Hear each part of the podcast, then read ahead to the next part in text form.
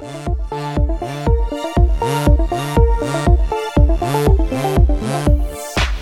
amigos, ¿qué tal? Buen día. Bienvenidos al capítulo 3 de este podcast, Habilidades Integrales en Seguridad.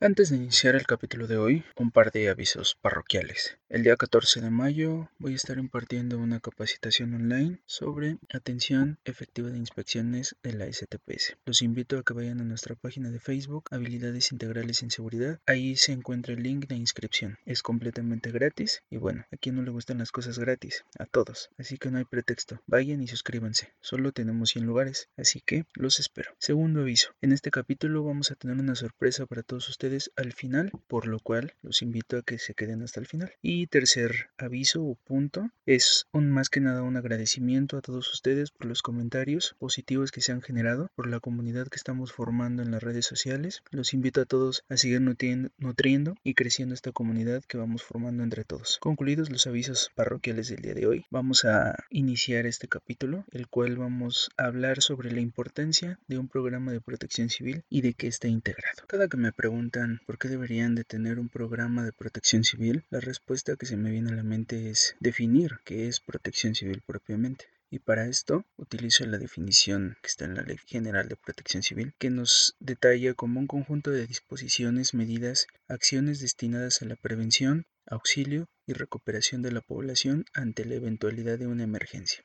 De forma más resumida, es un antes, durante y después de una emergencia o eventualidad. Sin embargo, va más allá que eso, ya que su objetivo principal es proporcionar los elementos teórico-prácticos que sean suficientes para facilitar la organización y actuación del personal en acciones de prevención, auxilio y en el restablecimiento propiamente de cualquier emergencia. Hasta aquí todo es un mundo color de rosa y en todo mundo quiere hacer un programa de protección civil. Sin embargo, cuando se requiere implementar y desarrollar todo esto, empezamos con el primer cuestionamiento, ¿con quién empiezo o cuál es el primer paso? Y bueno, el primer paso que debemos tener en cuenta es integrar nuestras brigadas o nuestro comité interno de protección civil, que son las personas prácticamente que van a participar de manera activa en el antes, durante y después de la Estas personas que integran las brigadas deben de ser propiamente de la empresa. Si en algún punto tú tienes personal de proveedor que esté de fijo en tu empresa, por ejemplo, personal de vigilancia, personal de limpieza, alguien del call center, etcétera, también deberás de incluirlos, ya que aunque no dependen directamente de tu empresa o directamente de la compañía forman parte de la población fija que tú tienes en tu centro de trabajo. Entonces es por ello que se deben de incluir. Si por el contrario tuvieras un proveedor que llega esporádicamente a tu empresa a hacer algún servicio de mantenimiento o hacer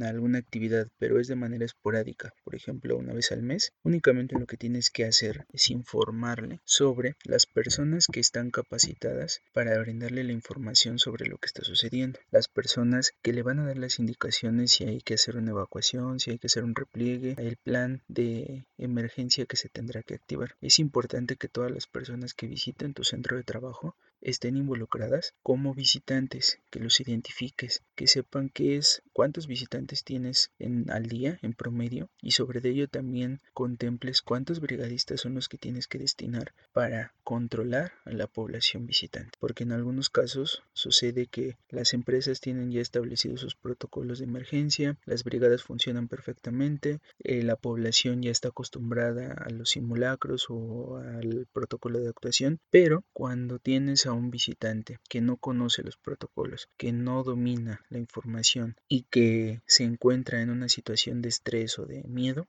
los protocolos se echan a perder por esas personas que al final del día no están involucradas en, en, la actividad propiamente de protección civil. Entonces siempre es importante que identifiques a las personas a las que van a estar trabajando, eh, ya sea por una hora, por un día, ¿no? o que van a realizar alguna actividad de manera continua. Ejemplo, algún contratista que llegue a hacer un proceso de construcción dentro de tus instalaciones que va a estar por un periodo prolongado, que no es un día, por ejemplo, lo tienes que involucrar dentro de tus protocolos y notificarle que es prácticamente lo que se lo que puede suceder. Y ante eso cuál es la respuesta que tú como empresa ofreces entonces es importante que contemples y que integres tus brigadas de protección civil como primer punto. De ahí una vez que tenemos integradas nuestras brigadas, es importante definir cuáles son las funciones y responsabilidades que ellos van a tener, porque si bien son brigadistas, es personal que se encuentra capacitado, no son superhéroes, no son todopoderosos y también no son eh, los que van a salvar prácticamente a toda la población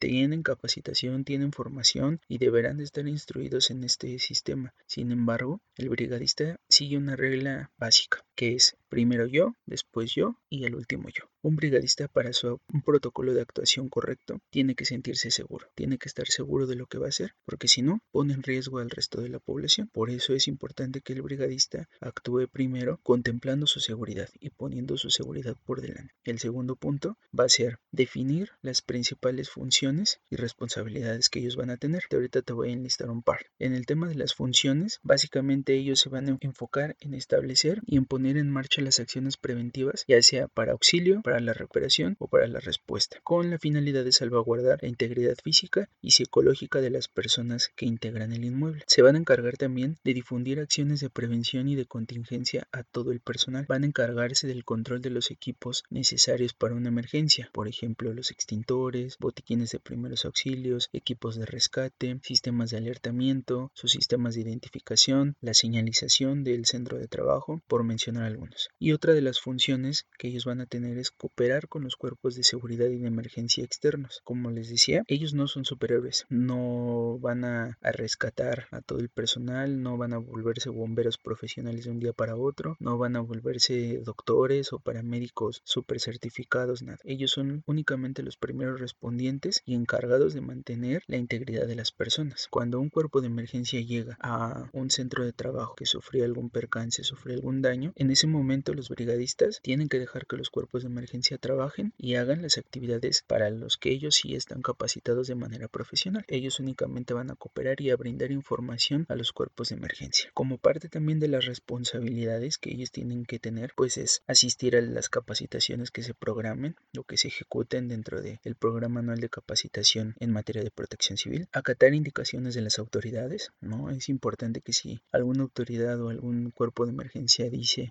no ingresamos al centro de trabajo, ellos respeten la indicación y no se ingrese. También otra de las responsabilidades es reportar algún riesgo, ya sea interno o externo, que pueda ocasionar una eventualidad. Por ejemplo, si ellos detectan en un recorrido, en su área de trabajo, en su alcance, que alguna instalación eléctrica está inadecuada, que no cuenta con una señalización o que hay algún cable suelto o dañado, tienen que reportar directamente a la persona indicada que, que designes tú propiamente en tu centro de trabajo la falta de mantenimiento mantenimiento de las instalaciones eléctricas. Si ellos llegan a denotar alguna fuga de gas, alguna construcción que esté en mal estado, eh, alguna salida de emergencia bloqueada, algún extintor bloqueado, un botiquín que no tenga el material de primeros auxilios, ellos son los encargados de reportar directamente que existen esas deficiencias en materia de equipos de emergencia. Entonces, para garantizar que en el momento en el que se tengan que ocupar, los equipos estén en óptimas condiciones de operar. También una responsabilidad que tienen es una vez que ellos ya no se sientan cómodos, una vez que no fue lo que ellos esperaban o que en algún momento sucedió una eventualidad y ellos se bloquearon y no supieron qué hacer, tienen que prácticamente reportar y decir que ya no desean participar en las brigadas o si es que se van a ir del centro de trabajo, van a cambiarse de, del domicilio, pues prácticamente también notificarlo con anticipación para que se pueda elegir a un suplente que cumpla con las funciones que esa persona llevaba desarrollando y el comité no quede prácticamente desprotegido ¿no? o desequilibrado en algunas áreas. Y pues como les decía, también conservar en buen estado los equipos de emergencia, ¿no? Muchas veces si se les entrega algún equipo como lámparas, radios, eh, chalecos, mm, demás equipos de seguridad, ellos tienen que comprometerse a cuidar esos equipos porque son herramientas que ellos van a ocupar en una posible emergencia. Entonces es importante que, que puedan tener un sentido de conservación de los elementos que se les entreguen y en caso de que exista alguna deficiencia reportarlo inmediatamente. Entonces hasta aquí el punto es, primero integramos nuestras brigadas, segundo, delimitamos las funciones y responsabilidades que ellos van a tener y pues al final del día dentro de las funciones que ellos tienen no es fácil. Como les decía hace un rato, muchas veces los vemos como superhéroes, pero la realidad es que no, no son superhéroes, no son eh, los que nos van a salvar de prácticamente todos los eventos. Ellos también son humanos, pueden llegar a tener miedo, pueden llegar a tener estrés, ellos están pensando también en su familia, en alguna eventualidad, entonces eh, es importante que sepamos que el ser brigadista de protección civil no es fácil. Es un alcance muy grande, muy importante y es una figura de autoridad y también en algunas ocasiones lo visualizamos como una figura de salvamento muy importante. Por tal motivo, tienes que estar completamente seguro si vas a ser capaz de tener esa responsabilidad sobre tus hombros, de tener la capacidad de ver por el bienestar y por la integridad de tus demás compañeros dentro del centro de trabajo y también dominar tu miedo, tu estrés, mantener la calma. Eh, para eso tenemos que tener ciertas características muy afines para poder ser un buen brigadista. ¿no? Dentro de esas características destacan la vocación de servicio, tenemos que tener siempre esa, esa vocación de pensar en el resto de las personas, una capacidad para la toma de decisiones efectiva en el momento, capacidad de reacción prácticamente instantánea sobre lo que está pasando, si bien vas a recibir una capacitación o vas a impartir una capacitación en materia de protección civil para tus brigadistas, Es importante que las personas que tú decidas sean proactivas, sean capaces de actuar con flexibilidad de acuerdo a los planes y tomar decisiones acertadas para garantizar el salvamento del resto de las personas. Muchas veces pasa que la ruta de evacuación que se tiene trazada llega a tener alguna obstrucción, lleva a estar dañada o algo y en ese momento como brigadista tienes que implementar una estrategia diferente para poder sacar a la gente del centro de trabajo. Es importante que tengas esa capacidad de toma de decisión instantánea. Otro de los puntos o características que tiene que tener el brigadista, pues sin duda también es tener una buena salud física, una buena condición. No de nada nos sirve una persona que puede llegar a tener mareos, que puede sufrir de la presión, ¿no? que puede llegar a cansarse rápidamente, que a lo mejor no puede cargar, Muchas personas a veces tienen alguna lesión en la espalda o no tienen la capacidad suficiente para cargar. Entonces como brigadista tienes que tener en cuenta y tienes que tener claro que en algún punto te puede llegar a tocar cargar a tu compañero que puede llegar inclusive a pesar el doble que tú o que simplemente el extintor tiene un peso aproximado de 4 a 6 kilos. Si tú no tienes esa capacidad para poder cargar, pues la recomendación directamente es que no te incluyes dentro de las brigadas, al menos no en lo que tenga que ver con técnicas de carga. Puedes desempeñarte como brigadista en el tema quizás del control del personal en los puntos de reuniones, que seas la persona que pase lista, que haga los conteos directamente en, los puntos de reunión, pero no te sobreesfuerces, no quieras hacer algún trabajo para el cual no te sientes capaz físicamente o que pueda poner en riesgo tu salud, ¿no? Entonces es importante que evaluemos que todos los brigadistas tengan una buena salud y una buena condición física. Otro de los puntos pues también es tener una disponibilidad para aprender. Es importante que como brigadistas siempre elijan a las personas que tienen esa facilidad para poder aprender y estar en constante actualización, porque los programas de protección civil se actualizan prácticamente año con año.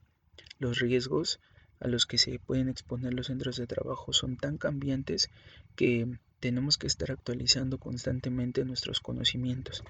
Entonces, si tú eliges a personas que tienen dificultad o tienen cierta resistencia para recibir capacitación, para poder, para tener la disponibilidad de tiempo, para participar en los ejercicios y ser proactivo, eso va a complicar un poco el desarrollo efectivo de, tu brigada de protección civil. Entonces, contempla esa parte. El último punto como recomendación que debería de cumplir tu brigadista, pues es tener una voz de mando y un liderazgo efectivo. A veces sucede que los brigadistas dan indicaciones con las manos en los bolsillos, eh, atendiendo el celular, no le dan la cara al, personal al que se están hablando, eh, se ponen demasiado nerviosos al momento de dar las indicaciones, hablan inclusive con una voz entrecortada, muy baja, y eso dificulta prácticamente la comunicación entre el brigadista y el personal que va a recibir las instrucciones. Entonces sí tenemos que elegir personas que sean capaces de dar instrucciones,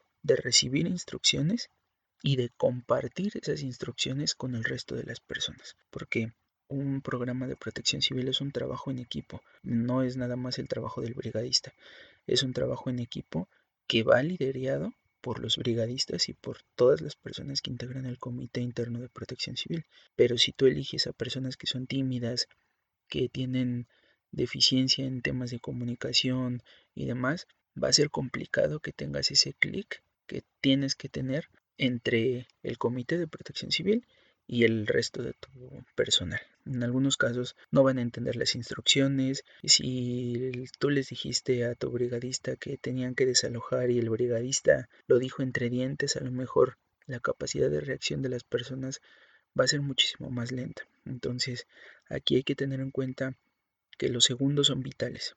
Si tú te tardas 3, 4 segundos en dar una instrucción o, te detienes y la explicas 3, 4 veces y, o eres demasiado le das demasiadas vueltas al tema, esto puede generar pérdida de tiempo que en una emergencia es vital. Entonces es importante que tengas a personas que tengan una voz de mando, que sean capaces de liderar una situación de crisis y que sepan comunicarse efectivamente con el resto de las personas, para que con eso tú puedas prácticamente tener la tranquilidad de que las personas que están en piso operando los planes y programas que se desarrollan sean personas que van a garantizar que el plan y el objetivo final se cumplan, que es salvaguardar la integridad de las personas. Entonces es importante que lo tengas claro, que tengas en cuenta que el primer paso es integrar tus brigadas de protección civil con personal que sea realmente competente, que tenga vocación de servicio, que cuente con las características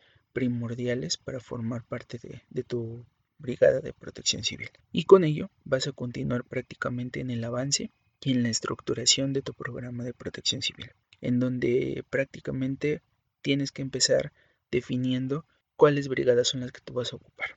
Regularmente encontramos la brigada de evacuación, que es aquella que se encarga de garantizar que las rutas de evacuación, que el personal salga de manera ordenada, que se lleguen a un punto de reunión que sea salvo, que no los ponga en mayor riesgo del riesgo que estaban adentro del centro de trabajo. Entonces, prácticamente de eso se encarga la brigada de evacuación. También tenemos a la brigada de primeros auxilios, que pues es obvia su función, es prácticamente prestar los primeros auxilios a las personas que, se, que los necesiten. Cualquier lesionado, cualquier herido, la brigada de primeros auxilios será capaz de brindarle los primeros auxilios. Ojo aquí, es bien importante aclarar el punto.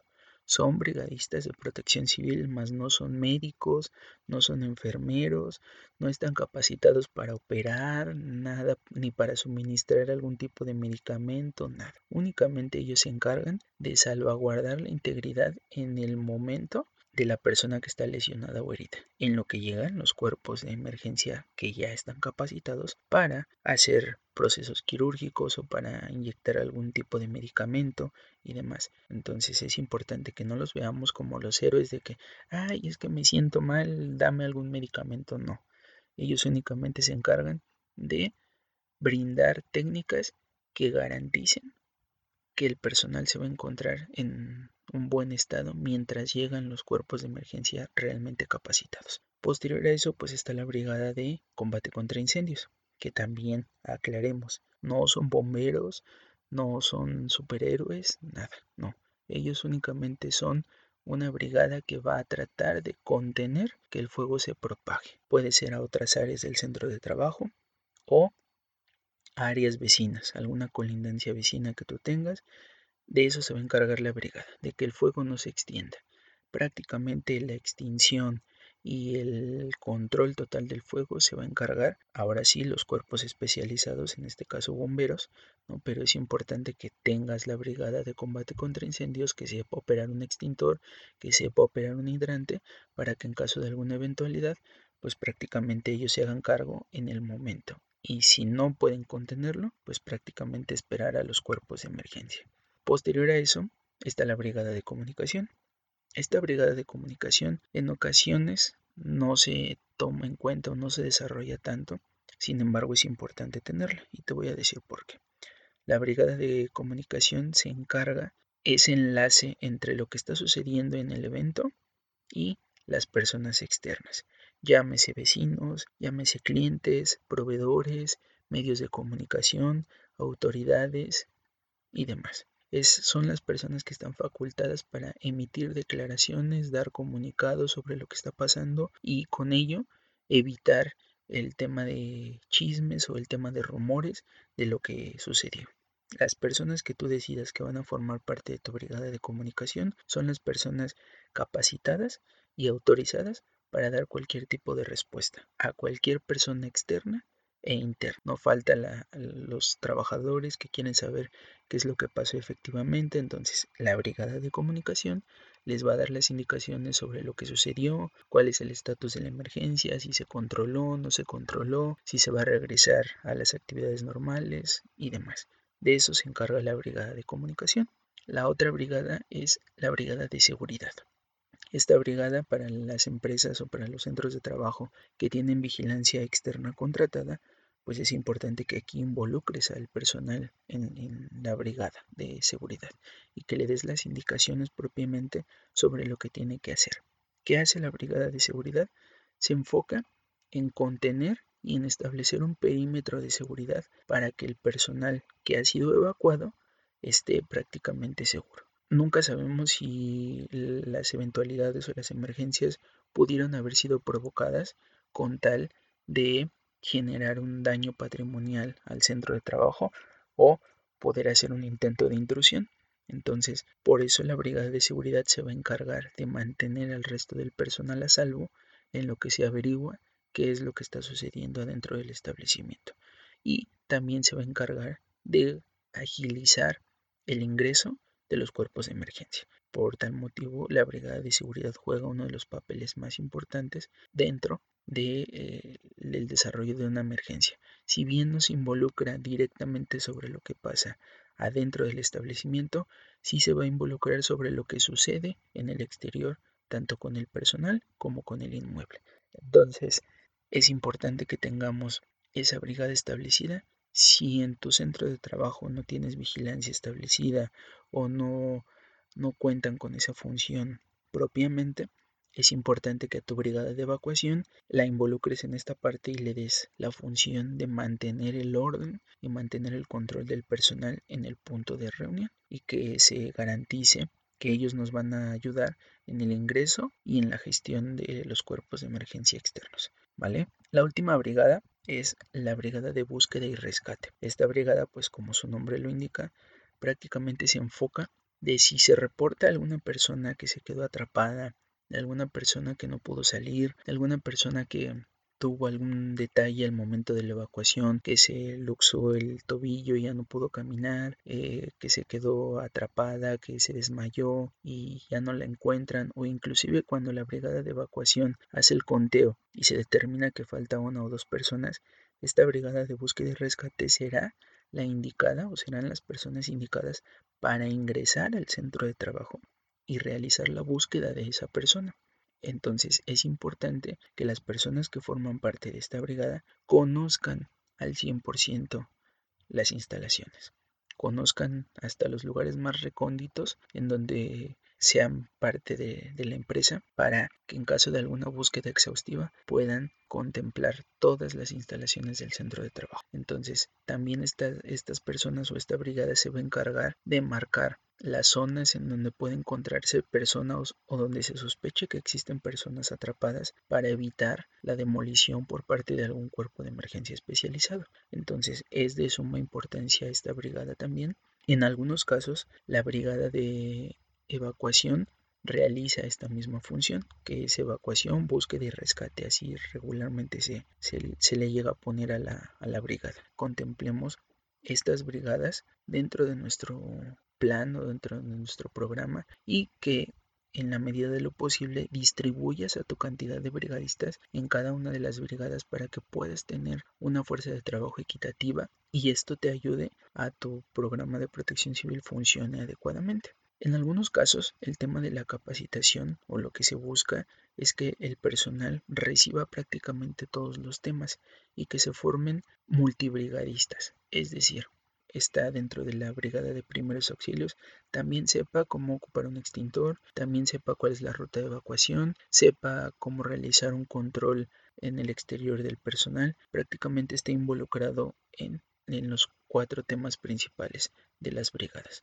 Porque esto se busca o se recomienda en caso de que tú tengas a poco personal para hacer tus brigadas y si alguna de esas personas falta, tú tengas la capacidad para reemplazar a esa persona y prácticamente el, tema de protección civil funciona adecuadamente. Supongamos que existe un conato de incendio y resulta que tú únicamente tenías a tu jefe de brigada de combate contra incendios y a tu suplente. Pero resulta que el jefe de combate contra incendios ese día se fue de vacaciones y la otra persona eh, resulta que salió a dejar X material. Ahí prácticamente quedas vulnerable porque nadie está cubriendo la función de combate contra incendios. Al volver a otras personas multibrigadistas, lo que haces es que esas otras personas pueden suplir y pueden desempeñar la función en materia de prevención y combate contra incendios. Y con ello prácticamente estás cumpliendo o estás garantizando que tu programa de protección civil funcione de una manera adecuada. Esas son las brigadas que desarrollamos, son las brigadas que, se recomiendan y que la misma normatividad hoy en día nos exige para tener en México. Una vez que tenemos a las brigadas y una vez que tenemos a los integrantes motivados y que se ha desarrollado la administración del personal dentro de las brigadas, Vamos a comenzar con lo que en ocasiones nos cuesta más trabajo, la parte documental y la parte de los protocolos. El desarrollar el protocolo para antes, durante y después de la emergencia. El antes propiamente se refiere a la identificación de los riesgos internos o externos, así como los sitios de menor riesgo, con el objetivo de que puedas tener un mapa general o una visión general de todo lo que puede suceder en tu centro de trabajo. El durante se va a encargar de diseñar ejercicios que permitan demostrar la capacidad de respuesta del personal tanto brigadista como del personal de tu centro de trabajo. Esto se entiende propiamente como los simulacros que desarrollamos. El después es el planear y operar acciones para que tú puedas continuar con tus actividades aún en la contingencia y que el impacto a tu organización sea en, el menor costo y en el menor tiempo posible. Esto es, esto es prácticamente los programas y los planes que se tienen que desarrollar durante cualquier emergencia, el antes, el durante y el después. Es un proceso cíclico que todo el tiempo tiene que estar en constante evaluación y en constante mejora. Esta es prácticamente una pequeñísima parte de cómo funciona protección civil, cómo lo vamos integrando. Quedan muchos aspectos sobre los cuales profundizar. Sin embargo, ahora ya sabes de forma general qué es y para qué sirve un programa de protección civil en una empresa. Si recapitulamos, nos vamos a los puntos iniciales que decíamos tener en nuestras brigadas de protección civil, identificar las funciones y responsabilidades, saber quiénes van a formar qué y cuál brigada, cuál es su área de fortaleza, cuál es su área de, de desempeño óptimo para que la brigada pueda funcionar dentro de las cinco brigadas que comentamos. Posterior a eso, desarrollar los planes de antes, durante y después de la emergencia y hacer una evaluación constante de todo esto, de, este proceso para que pueda mejorarse constantemente porque recuerda que los riesgos prácticamente se pueden ir actualizando día con día. A lo mejor tú al momento de hacer tu evaluación externa no detectaste eh, algún sitio de alto riesgo de incendio pero resulta que seis meses después ya comenzaron la construcción de una nueva gasolinera a espaldas de tu centro de trabajo. Entonces ahí tienes que volver a actualizar tu plan de prevención y contemplar que tienes el riesgo de una posible o un derrame de combustibles o la explosión de esa gasolinera. Es por ello que esto es un ciclo en donde constantemente tenemos que estar evaluando y constantemente tenemos que estar mejorando los planes para garantizar la seguridad de las personas que tenemos en nuestro establecimiento. Protección civil va más allá de ser un trámite. Protección civil es un instrumento de prevención, es un instrumento integral bastante complejo que tenemos que tener en cuenta que cada ciudad es completamente diferente. Cada ciudad tiene fenómenos diferentes. Un claro ejemplo pues es Oaxaca, un riesgo sísmico elevado, contrario a lo que puede existir en Nuevo León, que no es una zona sísmica, pero pueden existir un riesgo de temperaturas extremas, riesgos de lluvias torrenciales, por ejemplo, ¿no? Entonces cada estado puede llegar a tener riesgos completamente diferentes. México se encuentra ubicado en prácticamente cuatro de los cinco climas principales y por tal motivo tenemos que tener en cuenta que los riesgos que tenemos en Tijuana son completamente diferentes a los riesgos que vamos a tener en Cancún, a los riesgos que pueden existir en Guerrero, a los riesgos que tenemos en Ciudad de México, son completamente diferentes y por ello los programas de protección civil no pueden ser repetitivos o no pueden ser generales para todo el país. Mm, no cometas el error de ya una vez que desarrollaste un programa de protección civil, repetirlo como prácticamente copias fotostáticas por todos lados y decir que ya tienes un programa de protección civil. Porque, te reitero, los riesgos son cambiantes. Inclusive en Ciudad de México puedes tener en la zona sur de Ciudad de México riesgos de lluvias torrenciales e inundaciones y en la parte noreste de, puedes tener riesgos por una contaminación excesiva porque está la zona industrial de, de la ciudad. Inclusive de ciudad a ciudad los riesgos pueden ser tan cambiantes de acuerdo a lo que nosotros tenemos. Por tal motivo, te pido, no cometas el error de decir que tus programas son generales, que tus programas ya, con, ya cumplieron con el desarrollo que marca la normatividad, porque no veas a protección civil como un trámite nada más, o por obtener un permiso o por obtener una licencia. Protección civil va más allá y es realmente una, una herramienta preventiva que todos deberíamos de tener, no nada más los centros de trabajo. En casa deberías de tener desarrollado un plan de protección civil para tu familia. Deberías de tener señalizada una ruta de evacuación en caso de un sismo, en caso de un incendio. En tu casa deberías de tener un botiquín de primeros auxilios, deberías de tener un extintor. El tema de protección civil va más allá que ser un trámite. Ese es el mensaje principal que te quiero dejar el día de hoy. No veas a protección civil únicamente como un trámite, como un requisito que tú tienes que cumplir para operar tu negocio. Velo realmente como una herramienta de prevención y una herramienta que te garantice tener ese plan de antes, durante y después de una eventualidad, porque eso te va a ayudar mucho a atender la respuesta de tu empresa ante cualquier emergencia o ante cualquier eventualidad. Bueno, les prometí que íbamos a tener un pequeño regalo en el capítulo de hoy. Van a ser dos, dos regalos los que vamos a tener. Van a tener acceso a dos formatos descargables. El primero va a ser un formato en el cual tú puedes integrar tu acta de brigadistas de protección civil es un machote general, por decirlo de alguna manera, en donde vas a colocar los datos de tu empresa, los nombres de las personas que integran las brigadas, vas a recabar las firmas de tus brigadistas y con ello pues ya vas a tener esa formalización para garantizar que tienes a personas dentro de tus brigadas de protección civil. Así que ese es el, el primer formato que te voy a regalar. Y el segundo formato es una plantilla en la cual tú vas a poder elaborar tu organigrama de protección civil. ¿Qué es un organigrama de protección civil? Básicamente es colocar las fotos, a qué brigada pertenece cada persona, cuál es su puesto de trabajo, si quieres colocar algún teléfono de contacto o alguna información principal de, la persona, lo puedes colocar y realizar la impresión y colocarlo en las diferentes áreas de tu centro de trabajo. Entonces, básicamente son esos dos formatos, esos dos regalos los que te voy a dar el día de hoy. ¿Cómo los vas a obtener? Bueno, te voy a pedir que vayas a nuestras páginas de redes sociales de Facebook, Habilidades Integrales en Seguridad. Nos puedes escribir vía mensaje solicitando los formatos y con mucho gusto te vamos a hacer llegar el link para que tú puedas descargar el formato y puedas prácticamente comenzar a integrar el tema de protección civil.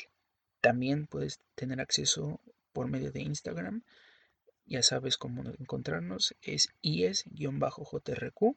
También nos mandas mensaje directo y te enviamos el link de descarga para que puedas tener tus formatos, tanto tu acta de brigadistas y tu plantilla del organigrama de protección civil.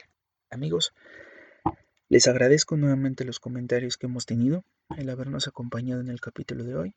Espero les guste y si desean que abordemos algún tema en particular, aclaremos alguna duda de los tres temas que llevamos hasta el día de hoy, con gusto escríbanos en las redes sociales y vamos a hacer una sesión de preguntas y respuestas para poder profundizar. Esto es todo prácticamente en el capítulo de hoy. Les agradezco mucho y recuerden que la seguridad no es una moda, es un estilo de vida. Saludos y hasta la próxima.